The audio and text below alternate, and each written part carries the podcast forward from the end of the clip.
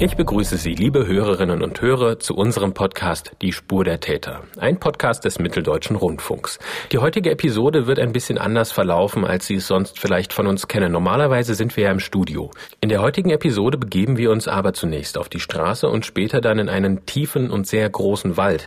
Das ist etwas Besonderes, weil er ganz eng mit dem Fall verknüpft ist, über den wir heute sprechen wollen. Und zwar beschäftigen wir uns mit dem Tod von Beate Landgraf, die im Jahr 1990 in einem Wald bei Koswig gestorben ist, umgebracht wurde. Und da sämtliche Ermittlungen und sämtliche Wissensstände, die wir auch heute noch haben, alle aus diesem Wald heraus entstanden sind, machen wir uns einmal auf den Weg in den Forstwald Klieken. Unter uns liegt jetzt die Elbe. Wir fahren über die Elbbrücke Fockerode in Richtung Berlin auf der A9 entlang und wollen auf der Abfahrt Koswig dann von der, Abfahr äh, von der Autobahn herunterfahren. Die Elbe hat hier an diesem grau drüben, trüben Novembertag doch recht wenig Wasser. Sieben Grad sind's. Der Hochnebel liegt noch über den Feldern. Und das passt ganz gut zur Stimmung in diesem Fall, in dem wir uns heute widmen. Wir sind heute zu zweit unterwegs ähm, auf dem Weg zum Forstwald Klieken. Dort wollen wir uns heute mit dem Fall Beate Landgraf beschäftigen. Und ich bin eben nicht alleine unterwegs, sondern werde gerade gefahren von meinem Kollegen Rico Wolf. Hallo. Rico, wie bist du denn eigentlich zu dem Fall Beate Landgraf gekommen? Wie bist du auf den aufmerksam geworden und seit wann verfolgst du den jetzt schon für Kripo Live und Spur der Täter? Es ist jetzt etwa zweieinhalb Jahre her und man muss das sehr vorsichtig erzählen, weil die Dame, die uns von diesem Fall berichtet hat, die hat die Sendung Kripo Live bzw. Spur der Täter angeschrieben und sie hat uns auf einen Fall aufmerksam gemacht, mit dem sie beruflich zu tun hatte. Mehr darf man leider nicht mehr, nicht mehr sagen, weil die Dame hat dann auch äh, Ärger bekommen, darum, weil sie eben beruflich mit dem Fall zu tun hat und weil sie Dinge preisgegeben hat, die sie offenbar nicht preisgeben durfte. In den zweieinhalb Jahren hast du dich ähm, wie oft mit der Familie getroffen? Also sicherlich ein Dutzend Mal. Wir haben mehrere Beiträge gemacht für Kripo Live. Es dauerte auch ähm, sicherlich einige Wochen, Monate, bis die Familie Vertrauen gefasst hat, erstmal diese ganze Geschichte, die ja fast 30 Jahre zurückliegt, nochmal zu erzählen. Das, äh, das ist ja auch sehr, sehr schmerzlich für die, für die Familie. Wir werden jetzt demnächst auf der Abfahrt Koswig von der Autobahn herunterfahren und dann aber nicht in Richtung Osten nach Koswig, sondern in Richtung Westen auf die B187 einbiegen und dann zum Forstwald Klieken fahren. Der Forstwald Klieken ist ein ehemaliger Truppenübungsplatz des Transportbataillons der sowjetischen Armee wurde nach der Wende dann verlassen ähm, und war als Wald eben frei zugänglich. Wir biegen jetzt ab von der B187 auf einen schmalen, gepflasterten Weg mitten in den Forstwald Klieken, der dann aber in einen schmalen Forstweg übergeht. Zugewachsen bis zum Rand. Wir müssen hier ganz vorsichtig fahren, damit wir nicht irgendwo aufsetzen oder uns große Kratzer ins Auto fahren. Und wir sind jetzt erst am Anfang des Waldes. Wir müssen sehr tief in den Wald hinein, oder?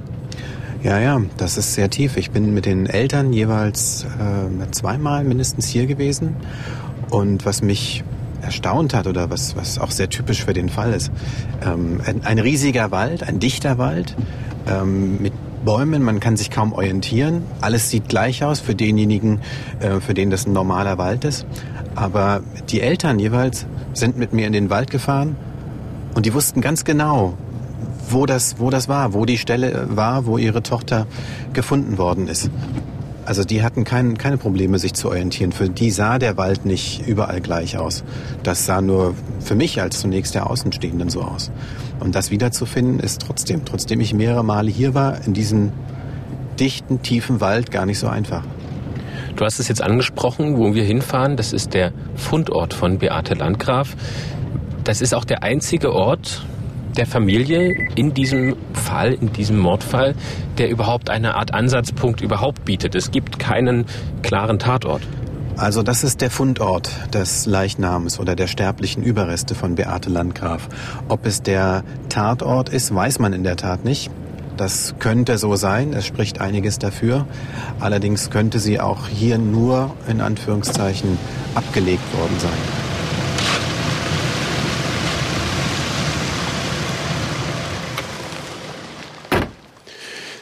Die Bäume sind, würde ich jetzt schätzen, 20, 25 Meter Hochkiefern hier in dem Moment, wo wir hier durchlaufen, noch ein bisschen lichter.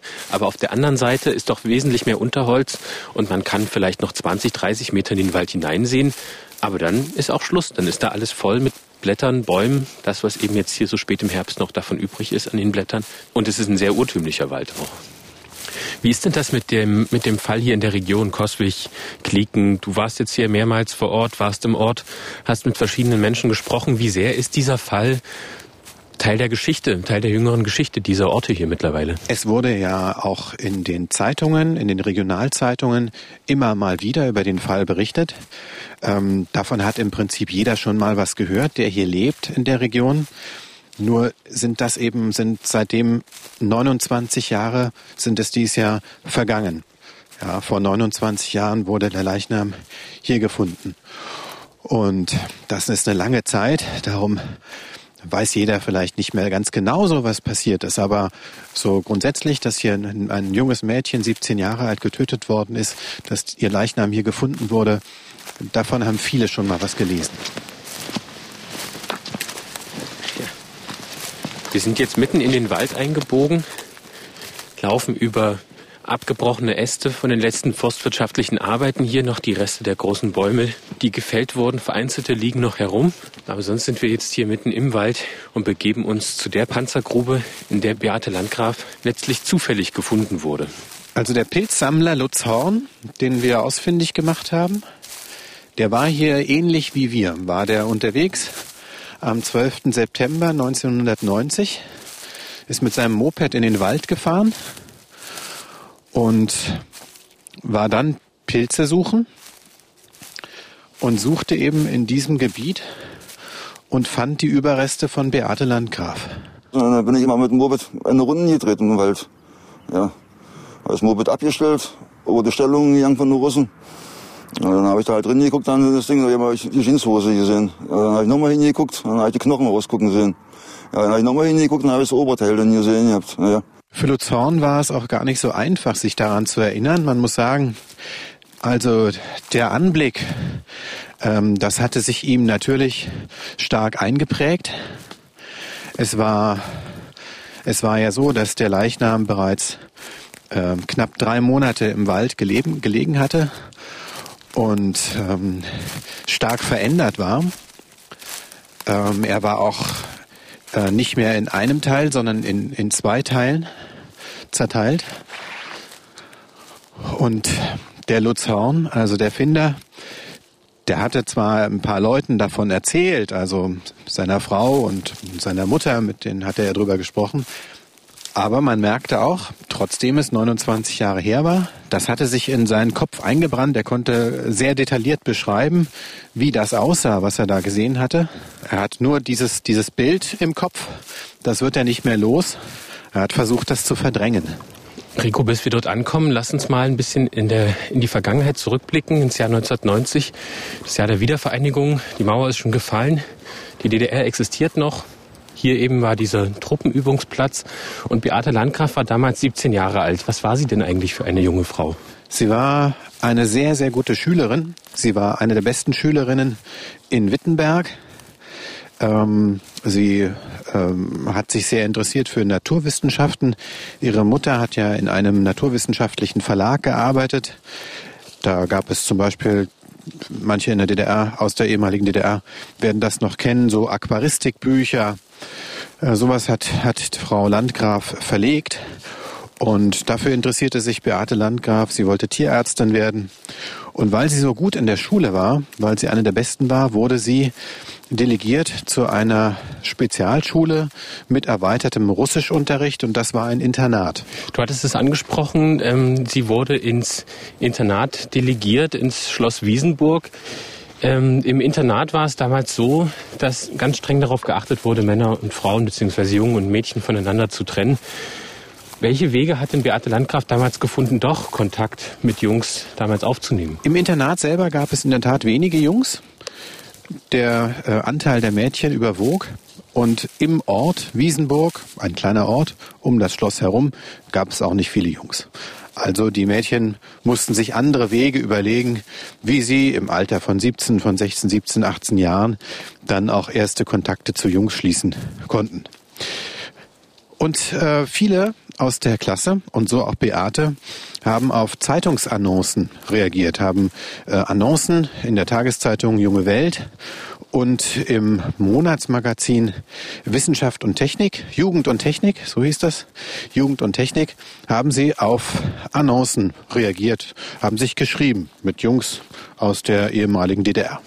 Wie war das damals? Hat die äh, Beate ihre Familie da eingeweiht, ihr mit ihrer Schwester drüber gesprochen oder mit ihren Eltern, dass sie ähm, sich eben mit diesem Jungen treffen wollte, dass sie generell solche Brieffreundschaften pflegt? Also ihr Vater sagte mir, Sie hätten einen sehr guten Kontakt miteinander gehabt, konnten über alles reden und sie hätte ihm auch von diesem Brieffreund erzählt, spätestens zu dem Zeitpunkt, wo er sie dann besuchen wollte.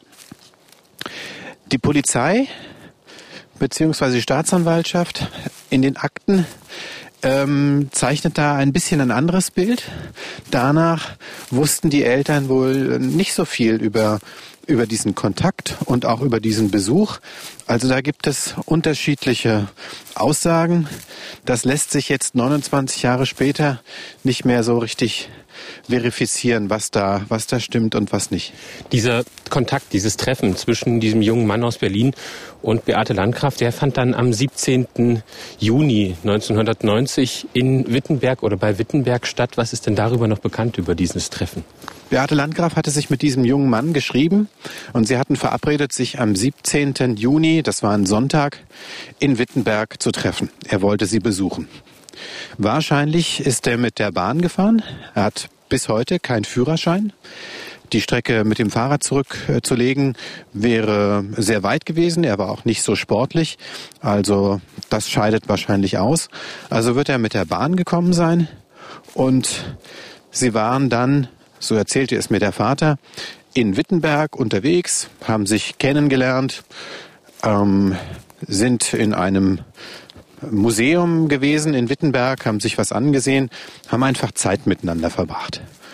Und dann ist der junge Mann am Abend sehr wahrscheinlich wieder nach Hause gefahren. Es gibt dafür keine Zeugen, was die beiden dort an diesem Tag gemacht haben, wo sie genau waren. Ähm, der junge Mann wurde später dann dazu vernommen. Der erzählt über das Treffen, über den ganzen Fall nichts, um sich selbst nicht zu belasten. Und weitere Zeugen gibt es nicht davon. Beate Landkraft schläft dann an diesem 17. Juni bei ihren Eltern. So viel ist auch noch bekannt.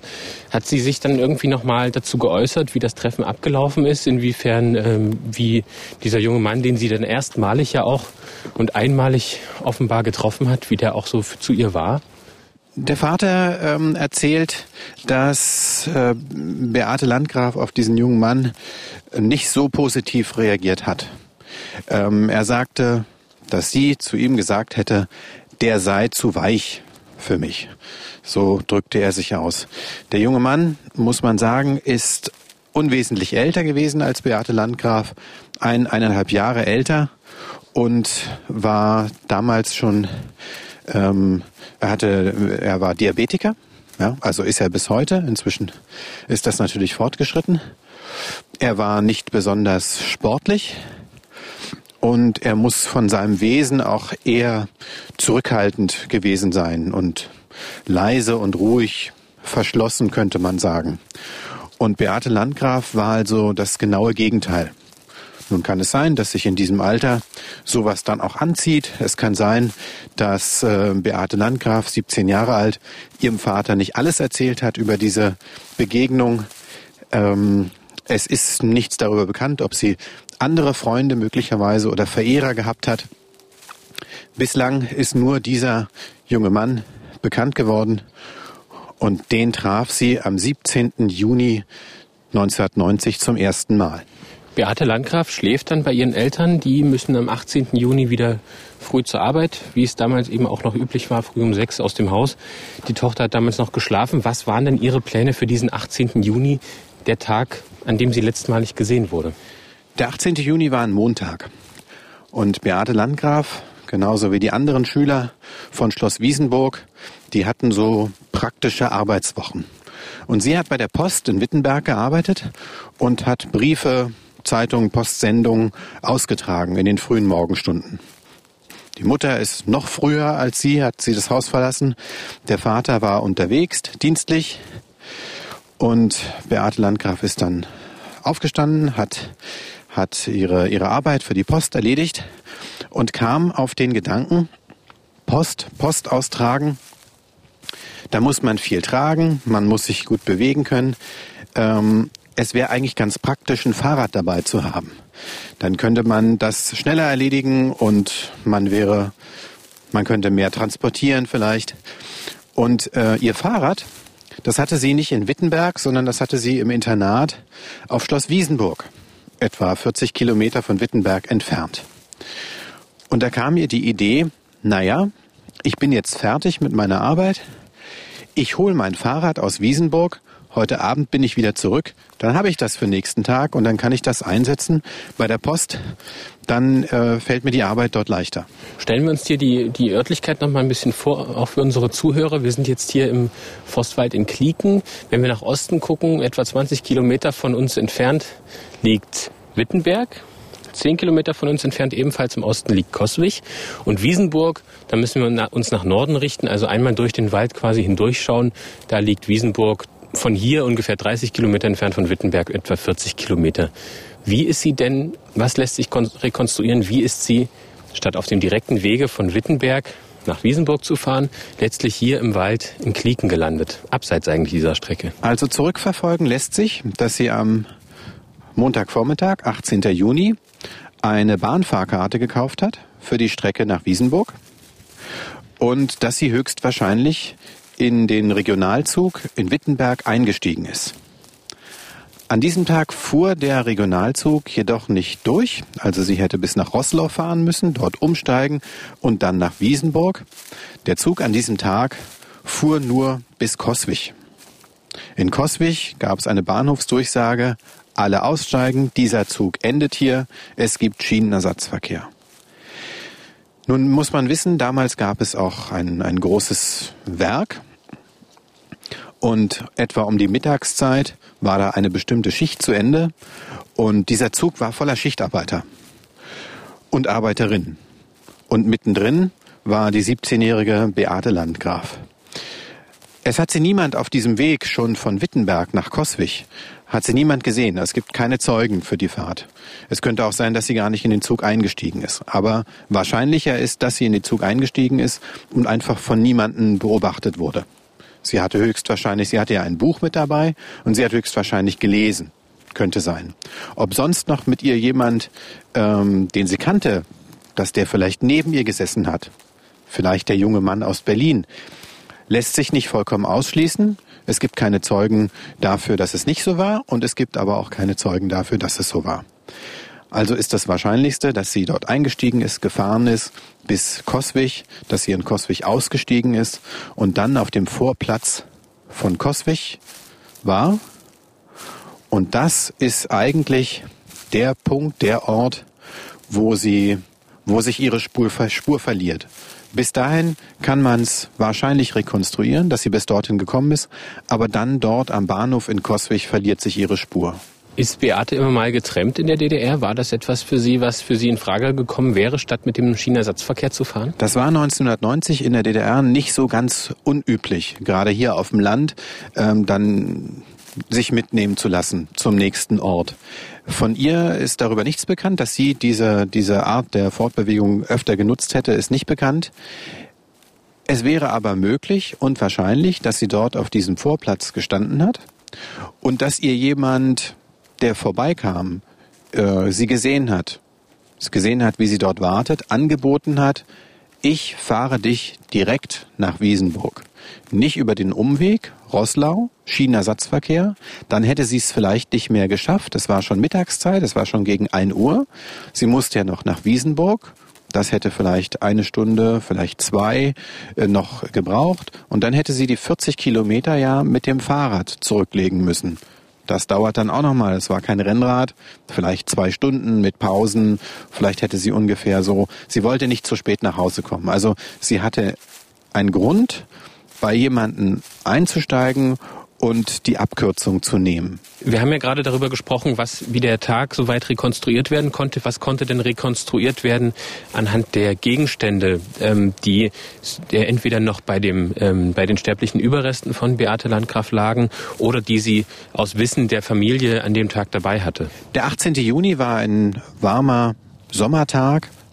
Dennoch hatte sie eine Jeansjacke dabei, Sie hatte, und das spricht eher dafür, dass sie allein unterwegs war, ein, ein dickes Buch bei sich, ein Roman von Stephen King, S, ein sehr dickes Buch. Sie hatte ihren Ausweis dabei, Schlüssel, und das befand sich in einem Rucksack.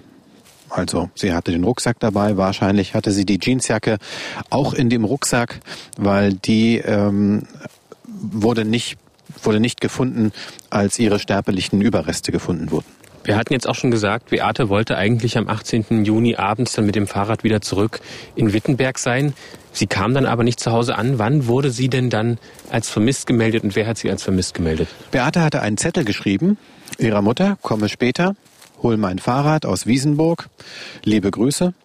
Die Mutter war also vorgewarnt. Nichtsdestotrotz machte sich die Mutter Sorgen. 18 Uhr, die Beate war nicht da, 19 Uhr, war sie immer noch nicht da. Da machte sie sich schon große Sorgen. Ihr Vater war auf einem Termin in Thüringen, der war nicht zu Hause. Und den ähm, rief sie an und er fand das auch merkwürdig, aber sagte, naja gut, vielleicht hat sie ihr Fahrrad, gut, vielleicht dauert das ein bisschen länger, sie hat die Strecke irgendwie unterschätzt.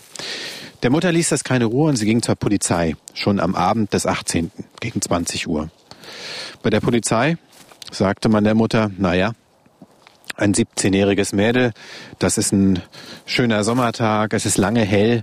Ähm, vielleicht, vielleicht ist sie irgendwo bei irgendeiner Freundin oder bei dem Freund oder so. Sie soll sich erstmal keine Sorgen machen. Wie lief denn dann die Suche nach Beate Landgraf ab? Was wo hat, wurde unternommen? Ähm, wo hat man gesucht? Welche Unterstützung gab es denn auch für die Familie? Es wurde also der 19. Juni, dann schon Dienstag und Beate war die ganze Nacht nicht nach Hause gekommen und die Mutter wusste jetzt sozusagen, es ist was passiert. Das war nicht ihre Art, sich nicht zu melden, ähm, nicht nach Hause zu kommen. Das war untypisch. Sie ging also ganz früh zur Polizei, früh am Morgen, 6 Uhr, ging sie zur Polizei und sagte, so, sie ist immer noch nicht da. Ähm, wir müssen eine Vermisstenmeldung machen, da ist was passiert. Dann wurde diese Vermisstenmeldung aufgenommen bei der Polizei und es wurden alle Leute, die Beate kannten, wo sie hätte sein können, angerufen, telefonisch kontaktiert. Im Internat wurde nachgefragt, ob sie vielleicht äh, dort gewesen ist oder immer noch dort sei. Aber am Internat war sie nicht angekommen. Zum Internat kam sie nie an diesem 18. Und dann wurde gesucht und es wurde auch ein, in der, in der Presse, in der örtlichen Presse wurde eine Vermisstenanzeige aufgegeben.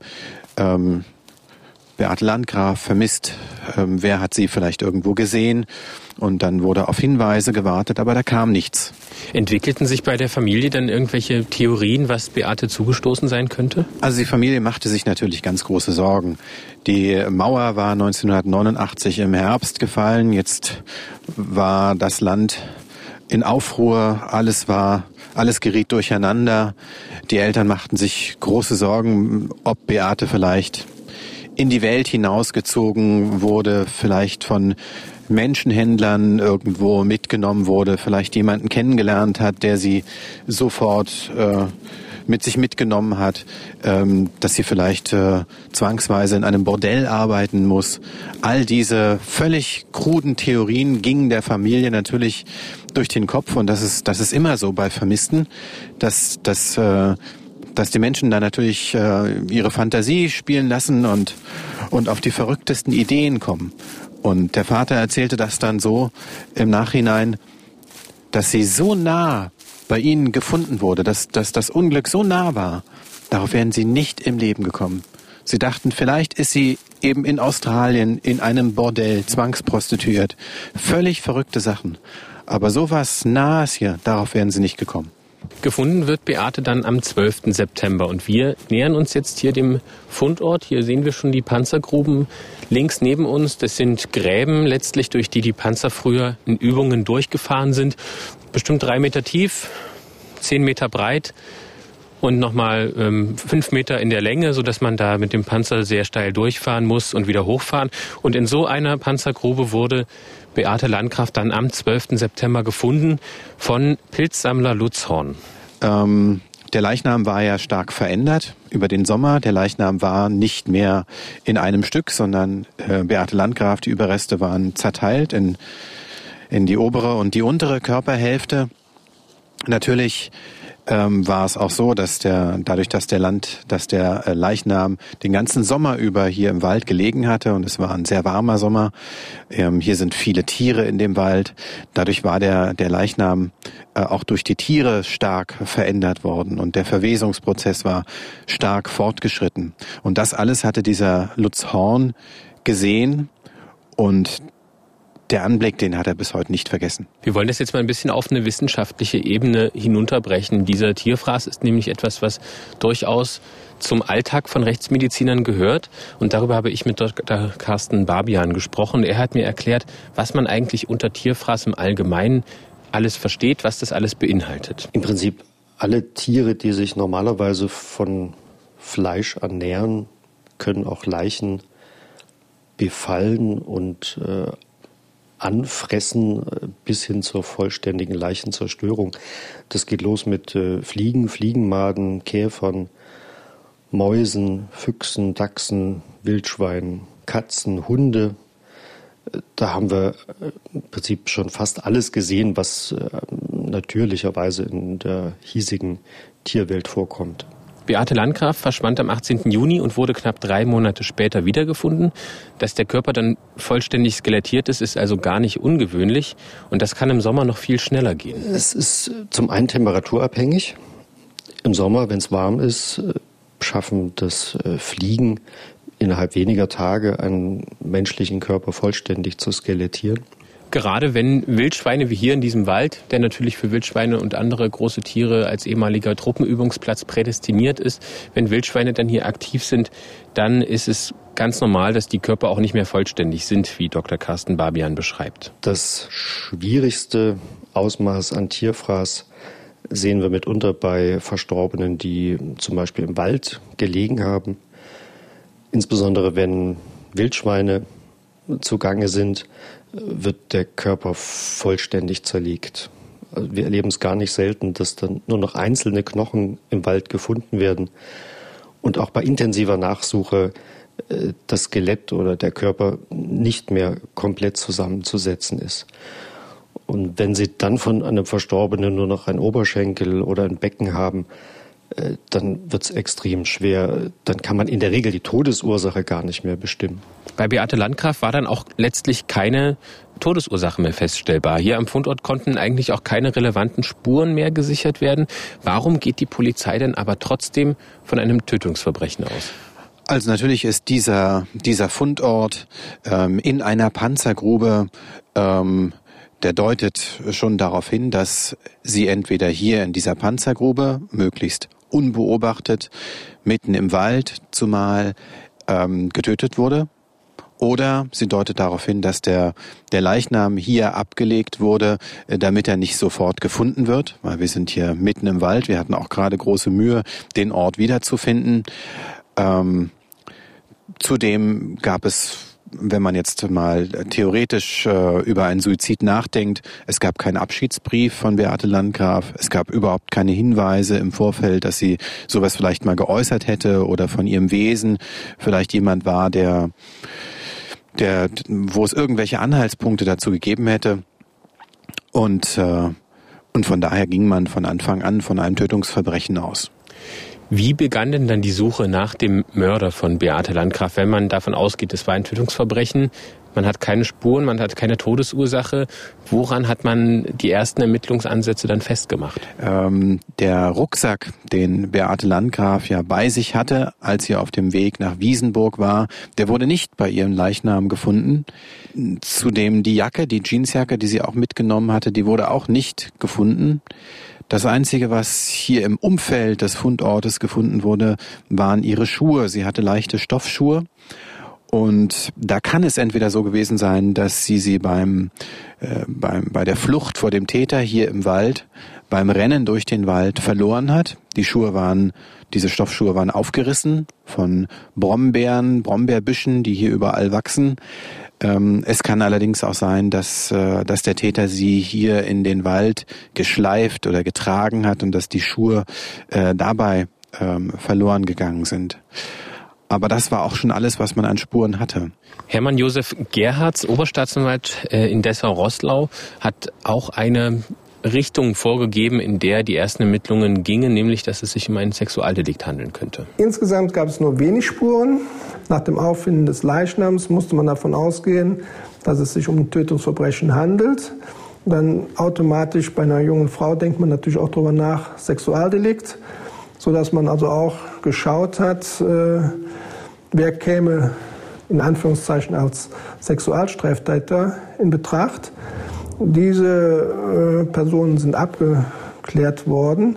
Mehr hatte man nicht. Die dürftige Spurenlage verschärft sich dann noch weiter. Wir haben es schon angesprochen, sie hatte einen Rucksack bei sich, aber der Rucksack wird nicht bei ihr gefunden, sondern wo wird er dann gefunden und von wem? Gegen 13 Uhr am Bahnhof von Koswig ist sie verschwunden und bereits um 14 Uhr, also nur eine Stunde später, wurde dieser Rucksack an einer Bushaltestelle ein, nur einige Kilometer entfernt von, von Koswig wurde dieser Rucksack gefunden.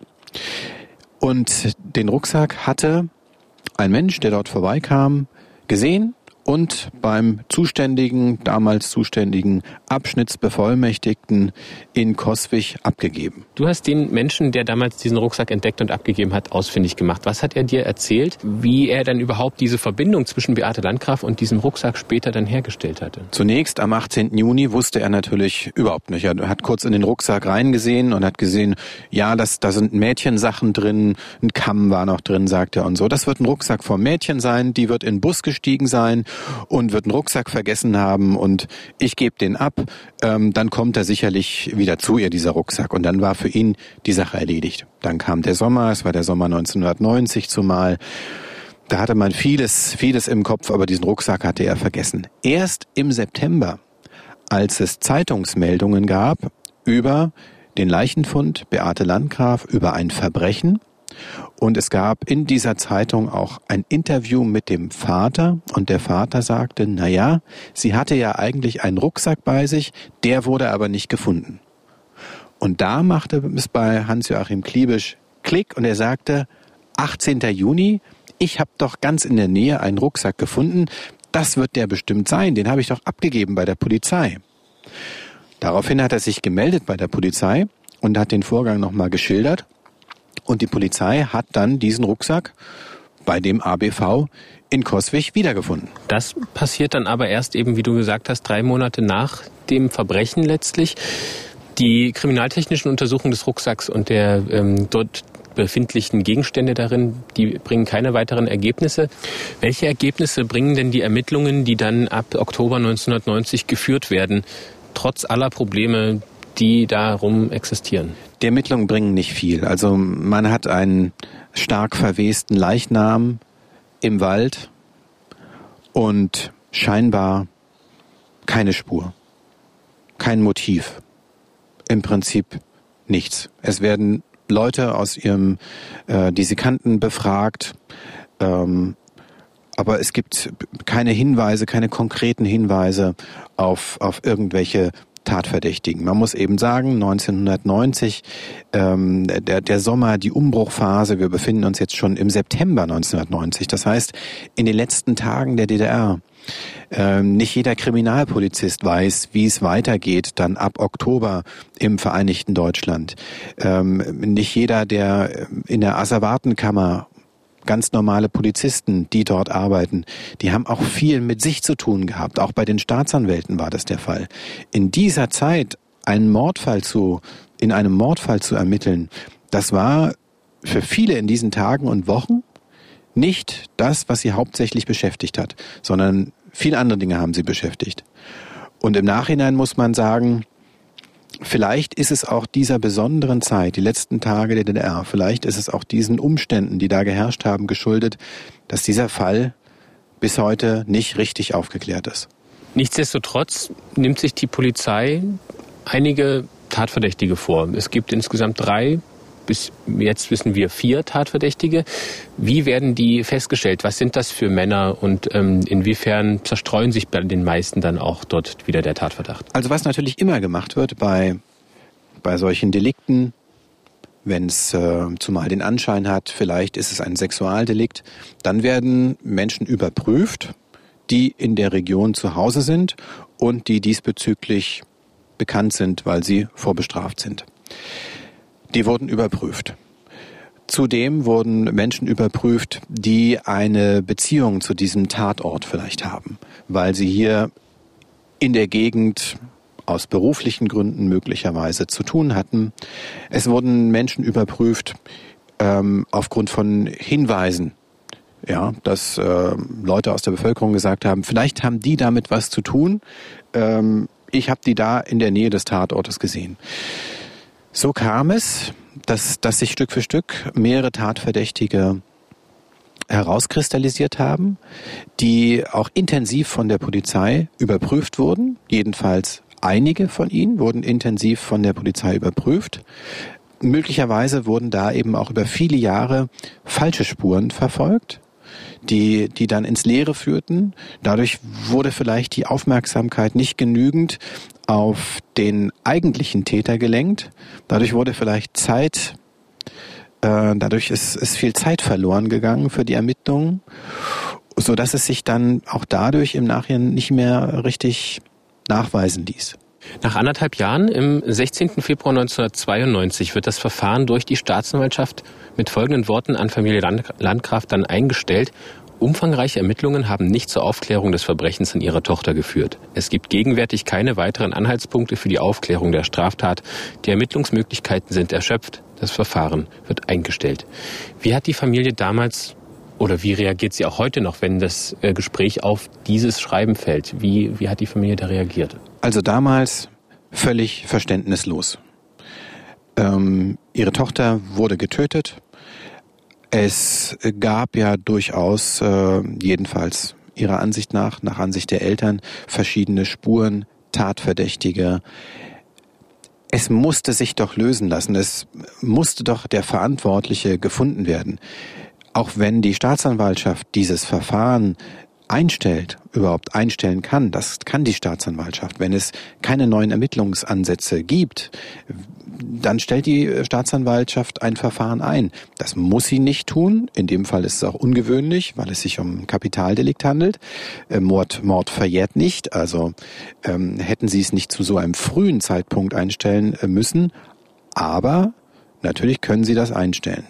Die Eltern wiederum die können ja dieses Verfahren äh, überhaupt in ihrem, in ihrem Kopf nicht einstellen. Das ist ihre Tochter, die wurde getötet. Sie wissen nicht von wem, was ist da passiert. Das Ganze, diese vielen offenen Fragen, die, die können ja nicht eingestellt werden. Da, auch da nützt auch so ein Schreiben nichts.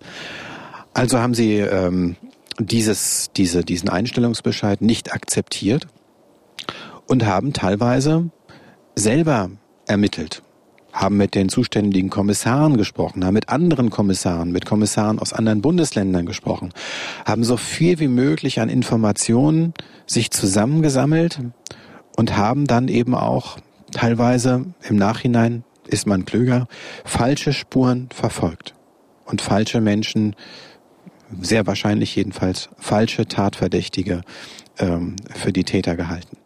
Ähm, die Staatsanwaltschaft in Person von äh, Oberstaatsanwalt Gerhards sagt heute auch, dass die Einstellung vielleicht etwas zu früh gekommen ist. Ähm, welche weiteren Probleme sind denn dann im Laufe der ne-, letzten Jahre noch aufgetreten, weil die ähm, Familie hat es doch immer wieder erreicht, dass der Fall wieder hervorgeholt wurde, dass man sich auch die Asservate nochmal anschauen wollte. Natürlich ist das auch für die Staatsanwaltschaft ein unbefriedigender Zustand. Ich hatte ja mit mindestens zwei Staatsanwälten in diesem Fall zu tun und bei beiden, beiden ist das äh, bedauernd, so ein, ein äh, so eine Tat nicht aufgeklärt zu haben. Auch beim Ermittler habe ich das erkannt. Das Bedauern darüber ist sehr groß. Das ärgert die regelrecht. Die Ermittler und Staatsanwaltschaften äh, bedauern, dass es bisher keinen Ermittlungserfolg gab und auch, dass vielleicht ein bisschen früh eingestellt wurde. Es ist ja auch üblich, dass in solchen Fällen nach einer gewissen Zeit, gerade wenn sich in der DNA-Analyse neue Entwicklungsmöglichkeiten bieten, die ähm, Asservate dann nochmal hervorgeholt werden. Wie war das in diesem Falle? Das war ein großes Problem in diesem Fall. Denn immerhin das, was man, was man hatte, die ähm, Bekleidungsreste, die am Leichnam gefunden wurde, wurden, den Rucksack, all diese Asservate ließen sich später nicht mehr auf DNA überprüfen, völlig unabhängig davon, ob man was gefunden hätte.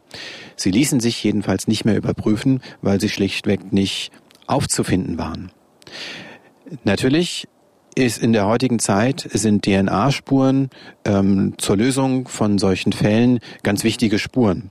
Und es tauchen ja immer wieder auch Meldungen auf, dass der eine oder andere Fall nach vielen Jahren, Jahrzehnten geklärt werden konnte, weil dort DNA-Spuren gefunden, verglichen worden werden konnten und weil das dann zu einem Täter geführt hat und dem man das dann auch über andere Wege äh, nachweisen konnten, konnte, ähm, dass das Wege sind, um so einen Fall zu lösen. Das ließ sich nur hier nicht mehr herstellen, weil diese Asservate sind nicht auffindbar. Also die Polizei sagt nicht, die sind weg, sondern die sagen, die sind nicht auffindbar. Die werden irgendwo sein. Aber man findet sie nicht. 1990 war die Staatsanwaltschaft in Halle dafür zuständig. Die Kriminalisten in Halle waren dafür zuständig. Es waren noch die Zeit der DDR. Ähm, dann änderte sich alles. Ein wiedervereinigtes Deutschland. Menschen gingen in Ruhestand. Menschen schieden aus, weil sie möglicherweise mit der Staatssicherheit zu tun hatten und jetzt nicht mehr öffentlichen Dienst arbeiten konnten oder als Kriminalisten arbeiten konnten. Was auch immer, es, es hat, ist einfach äh, viel passiert und dadurch sind diese Asservate abhandengekommen. 2011 kommt dann aber wiederum ähm, ein neuer Schwung in die Sache. Und zwar ähm, geht es dann wieder um den jungen Mann, mit dem sich Beate Landgraf am 17. Juni noch getroffen hatte, mit dem jungen Mann aus Berlin. Der schreibt nämlich unter einem Artikel zum Fall Beate Landgraf Folgendes. Noch heute denke ich oft an sie und kann nicht begreifen, was und vor allem warum es passiert ist. Ich sehe noch immer ihr Lächeln, höre ihr Necken. Das nach fast 20 Jahren ähm, zu schreiben, hat die Ermittler auf jeden Fall hellhörig gemacht. Hat er sich damit in gewisser Weise verraten? Das war merkwürdig. Das war schon sehr, sehr merkwürdig. Er hatte sie einmal getroffen, Beate Landgraf. Vorher hatten sie sich ein paar Mal geschrieben, aber dann hat er sie einmal getroffen. Und auch wenn das ein in seinem Leben sicherlich ein ganz besonderes Ereignis war, auch dann mit dem Tod dieser jungen Frau, die er einmal getroffen hat, 20 Jahre später, diese Verehrung das ging ja eben noch weiter mit dem Artikel, mit dem, mit der, mit der Reaktion auf diesen Artikel. Da ging es ja los. Die Polizei war dann bei ihm und hat eine Wohnungsdurchsuchung gemacht. Und sie stellten also fest, dass in seiner Wohnung, in seiner kleinen Wohnung, ein riesiges Plakat mit dem Foto von Beate Landgraf hing und da ein regelrechter Schrein aufgebaut war, ihr zu ehren. Also der Mann hing immer noch sehr stark an dieser Frau, die er nur ein einziges Mal getroffen hatte. Oberstaatsanwalt Gerhards beschreibt auch nochmal, wie intensiv sich dieser Mann mit äh, Beate Landgraf identifiziert hat, inwiefern er sich auch mit ihr verbunden gefühlt hat. Er hatte sich unmittelbar nach dem Verschwinden schon sehr intensiv damit befasst, wo sie sein könnte, hatte Kontakt zu den Eltern gesucht und ähm, ja, es war eben ungewöhnlich, dass jemand, der nur ganz kurz mit dem Opfer Kontakt hatte, dass jemand auch Jahre später noch äh, sie quasi verehrt. Hinzu kam, dass der, der junge Mann aus Berlin unmittelbar nach dem Tod von Beate Landgraf einen sehr intensiven Kontakt zu den Eltern gepflegt hat. Er hat sich also ähm, über die Maßen engagiert in diesem Fall, hat ähm, sich dafür interessiert, hat sich für den Stand der Ermittlungen interessiert und diese Reaktion, die ist für Ermittler nicht, nicht, nicht ungewöhnlich. Es gibt andere Fälle, in denen das ähnlich war, dass sich eben ein Mensch, der mit der Tat zu tun hatte, ähm, so intensiv damit auseinandergesetzt hat. Das machte die Ermittler auch nachdenklich und machte diesen jungen Mann tatverdächtig in ihren Augen. Weiterhin kam dazu bei der Wohnungsdurchsuchung ähm, sind die Ermittler auf einen Computer gestoßen im Haushalt des jungen Mannes. Und dieser Computer war verschlüsselt durch Passworte. Nun wurde der junge Mann aufgefordert, ähm, diese Passworte ihn herauszugeben, äh, um Zugriff auf den Inhalt dieses Computers zu haben. Und da hat sich der junge Mann geweigert. Nun könnte man sagen, hat er sich geweigert, weil dort Spuren möglicherweise, die ihn in Verbindung bringen mit dem Mord an Beate Landgraf zu finden sind? Hat er es darum verweigert? Sind da möglicherweise äh, Spuren zu anderen Straftatbeständen zu finden? Oder wollte er schlichtweg nicht, dass die Polizei in seinen Computer steigt, äh, schaut? Auch das wäre ja möglich. Aber es war eben ein, ein weiterer Punkt, äh, der, der, der ihn verdächtig machte. Ja, da hatte man dann schon, schon drei. Trotzdem kann am Ende kein konkreter Tatverdacht gegen diesen jungen Mann aus Berlin hergestellt werden. Die Ermittlungen werden wiederum eingestellt? Die Ermittlungen liefen gegen den jungen Mann liefen bis zum vergangenen Jahr. Also er war immer mal wieder tatverdächtig. Und noch im vergangenen Jahr wurde er vernommen zu dem Fall. Er war anwaltlich vertreten und hat äh, sich nicht geäußert. Insofern brachten diese Vernehmungen nichts, aber es wurde immer wieder gegen ihn ermittelt. Jetzt ist das Verfahren eingestellt, insofern sind auch die Ermittlungen gegen ihn eingestellt.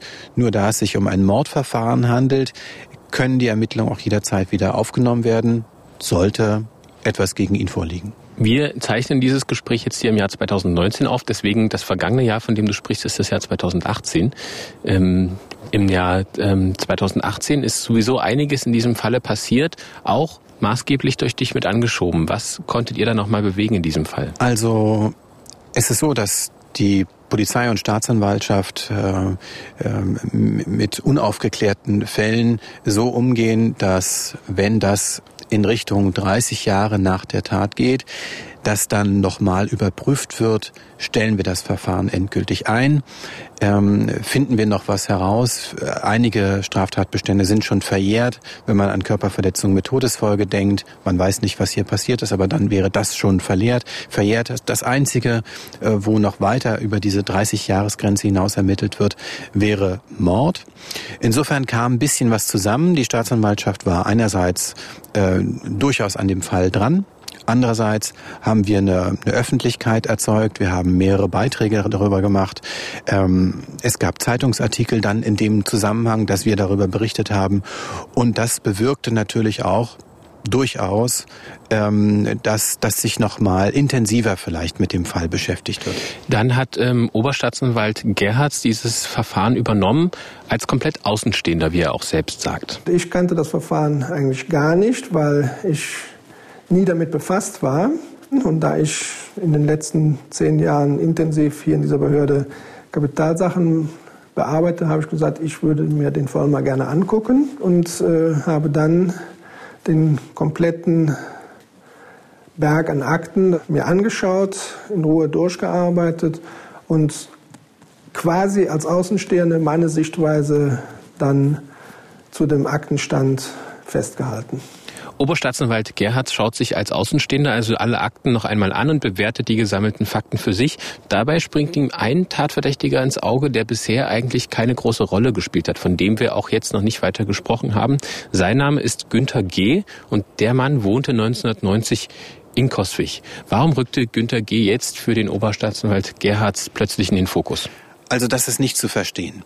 Oberstaatsanwalt Gerhards ähm, hat das auch im Einstellungsbescheid selber so formuliert, dass er findet, dass diesem Tatverdächtigen viel zu wenig Beachtung geschenkt wurde von, von Anfang an. Ähm, so richtig ist es, ist es nicht zu verstehen, warum, warum die Ermittler da nicht intensiver ähm, sich mit Günter G. auseinandergesetzt haben.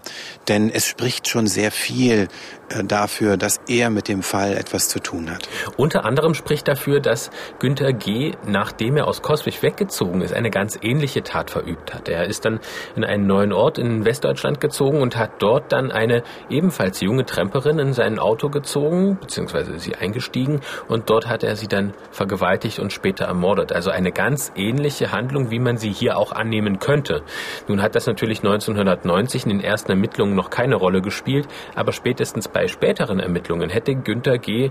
dann ähm, in den Fokus rücken müssen. Das erklärt auch nochmal Oberstaatsanwalt Gerhards. Wenn man an eine Hypothese aufstellt, was Beate Landgraf an diesem 18.06. gemacht hat, dass sie also von Wittenberg nach Koswig gefahren ist, dort ausgestiegen ist, äh, dass sie möglicherweise, sie wollte ja nach Wiesenburg, äh, überlegt hat, bevor ich jetzt über Rosslau mit dem Bus fahre, trempe ich doch, dass sie möglicherweise in ein Auto eingestiegen ist, als Tramperin mitgefahren ist und danach wissen wir, wir wissen nicht, was passiert ist, aber möglicherweise ist sie auch sexuell belästigt worden.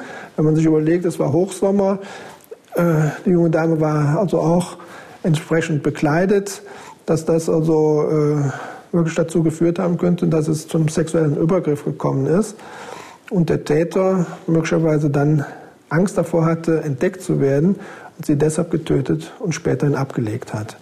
Insofern kann man das schon als Parallele ansehen, wenn man die entsprechende Hypothese aufstellt. Hatte Günter G. denn ein Alibi für den 18. Juni 1990? Günter G. wurde dazu befragt und er hat gesagt, dass er an diesem Tag bei mehreren potenziellen Arbeitgebern war und sich bei denen bewerben wollte.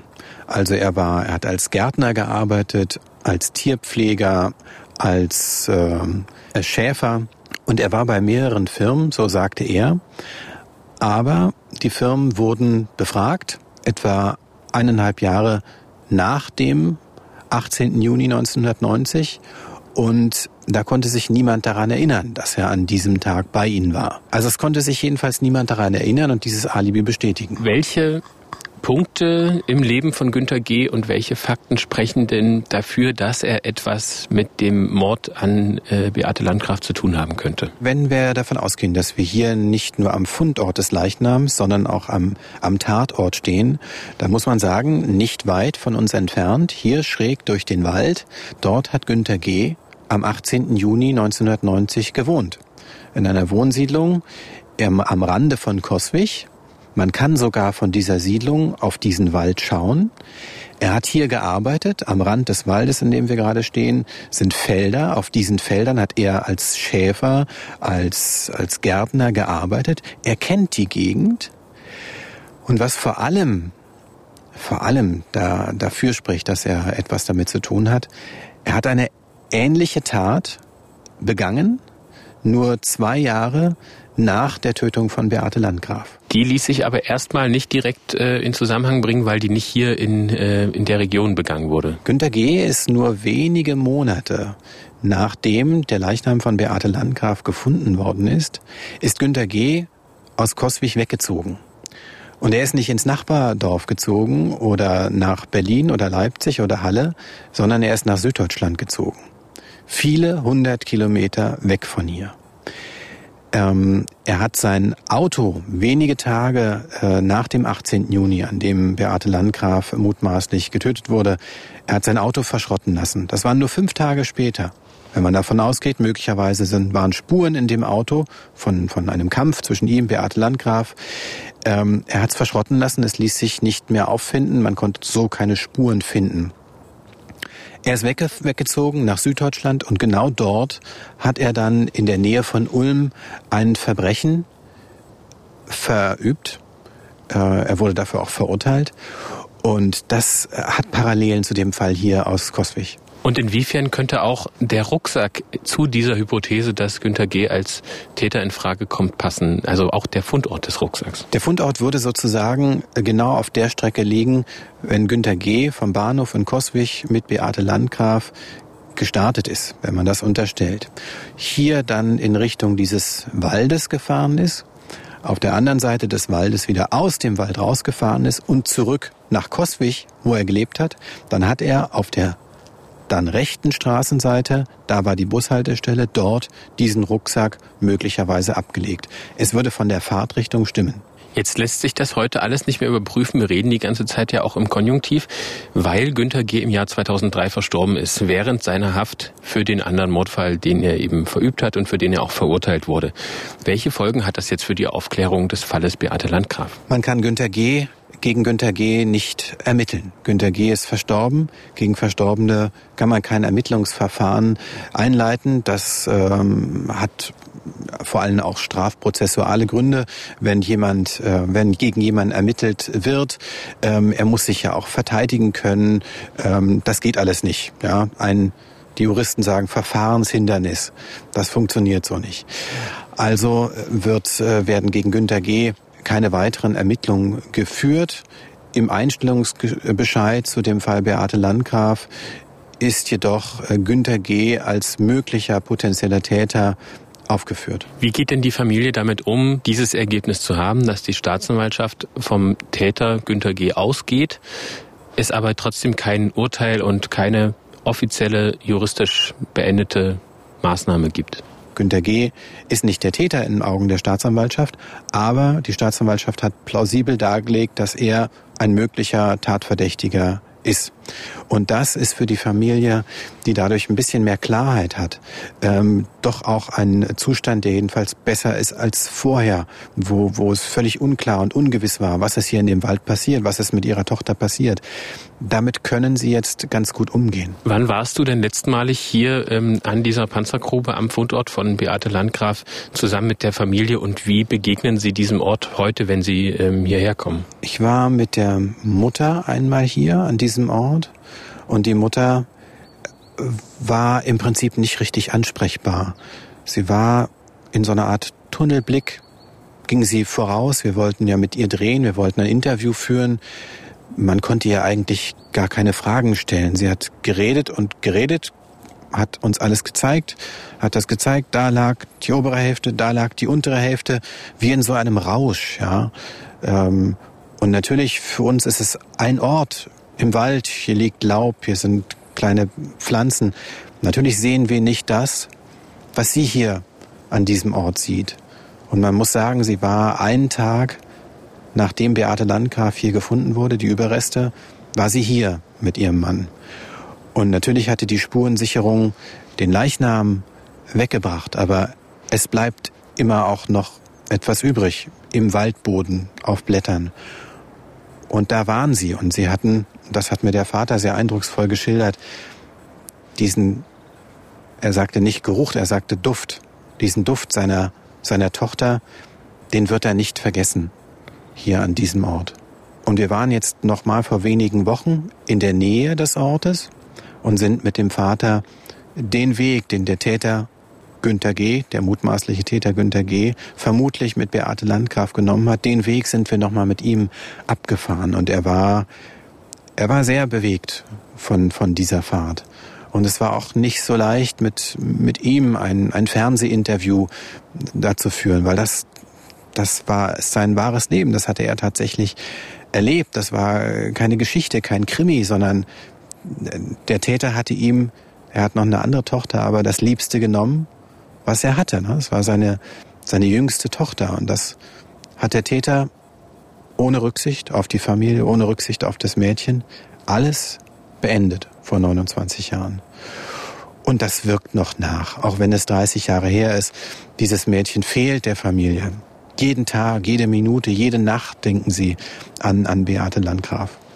Rico, wir verabschieden uns jetzt hier ähm, von diesem Ort, an dem Beate Landgraf gefunden wurde. Wir verabschieden uns auch von Ihnen, ähm, liebe Hörer. Vielen Dank, dass Sie wieder zugehört haben. Dir, Rico, vielen Dank, dass du mich hier nochmal hingebracht hast zu diesem Ort, der erstmal wirklich, wie du gesagt hast, ähm, wie ein beliebiger Ort in irgendeinem Wald aussieht, aber für die Familie Landgraf eben doch eine ganz besondere Bedeutung hat. Ich danke Ihnen fürs Zuhören und möchte Ihnen an dieser Stelle auch nochmal die Fernsehdokumentation meines Kollegen Rico Wolf empfehlen. Die finden Sie in der Mediathek des Mitteldeutschen Rundfunks. Dort können Sie sich den Film noch einmal ansehen und auch nochmal erleben, wie die Familie Landgraf über die Jahre mit diesem Fall umgegangen ist. Wenn Sie Fragen haben oder Feedback loswerden wollen, dann schreiben Sie uns gerne eine E-Mail an die Spur der Täter.mdr.de die Spur der Täter mit AE mdr.de ist die Mailadresse, da können Sie uns erreichen. Vielen Dank fürs Zuhören. Wir würden uns freuen, wenn Sie uns abonnieren und bis zum nächsten Mal.